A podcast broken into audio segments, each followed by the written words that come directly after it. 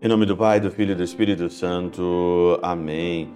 Olá, meus queridos amigos, meus queridos irmãos, nos encontramos mais uma vez aqui no nosso Teós, Viva de Coriés, Percor Maria, esse dia 7 de abril, na nossa quinta semana aí da nossa quaresma, nessa semana das dores, já indo aí já para a Semana Santa. O evangelho de hoje, nessa quinta-feira, nós estamos aí meditando, é, refletindo sobre o evangelho oitavo de João, e hoje, então, nós vamos aí do 51 ao 59.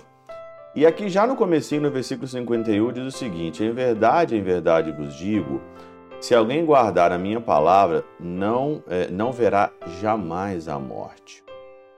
E o verbo aqui que foi usado é o verbo guardar. E como guardar a palavra? Como guardar a palavra? São João Crisóstomo, na Catena Áurea, diz o seguinte: o Senhor diz guardar, isto é, não somente pela fé, mas também pela pureza da vida. Guardar não só pela fé, mas pela pureza da vida.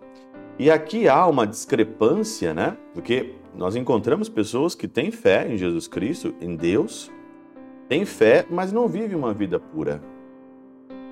Será que eles estão guardando a palavra?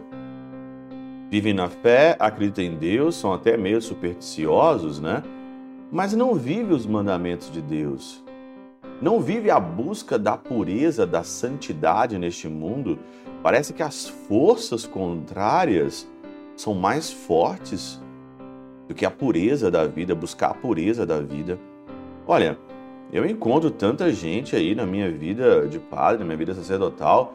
Pessoas têm fé? Tem. Chegam até a rezar?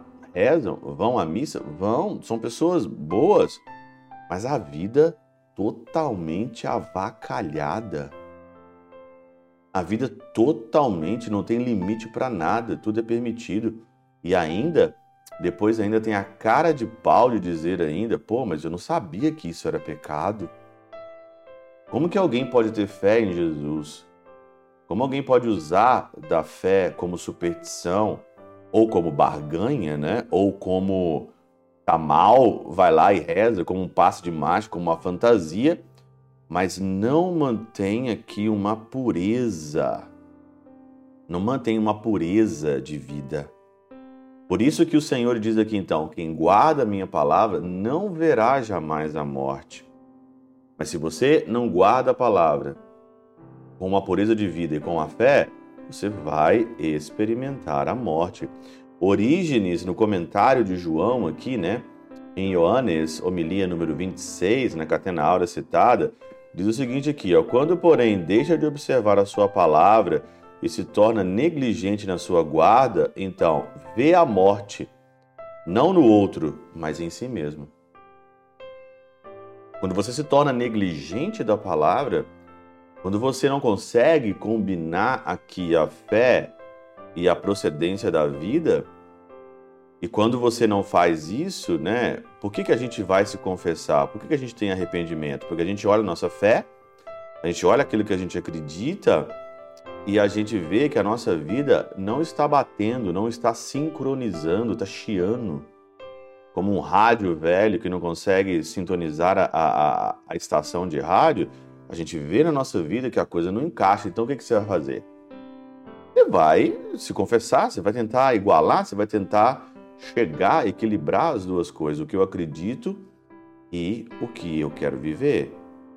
Mas por que existe isso? Existe isso porque está faltando exemplos no mundo de pessoas que são assim, pessoas que têm fé, mas que conseguem viver uma pureza na vida, um exemplo na vida. Está faltando pessoas assim.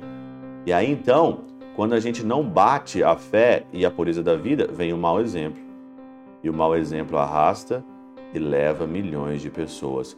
Na quinta morada do castelo interior, né, de Teresa de Ávila, no último capítulo, capítulo 4, né, ela diz isso mesmo, né? O diabo, ele sabendo que existe essa dicotomia entre nós, ele move aqui, ele move o inferno para destruir uma alma, porque ele sabe que destruindo uma alma, levando uma alma à perdição, leva também várias consigo.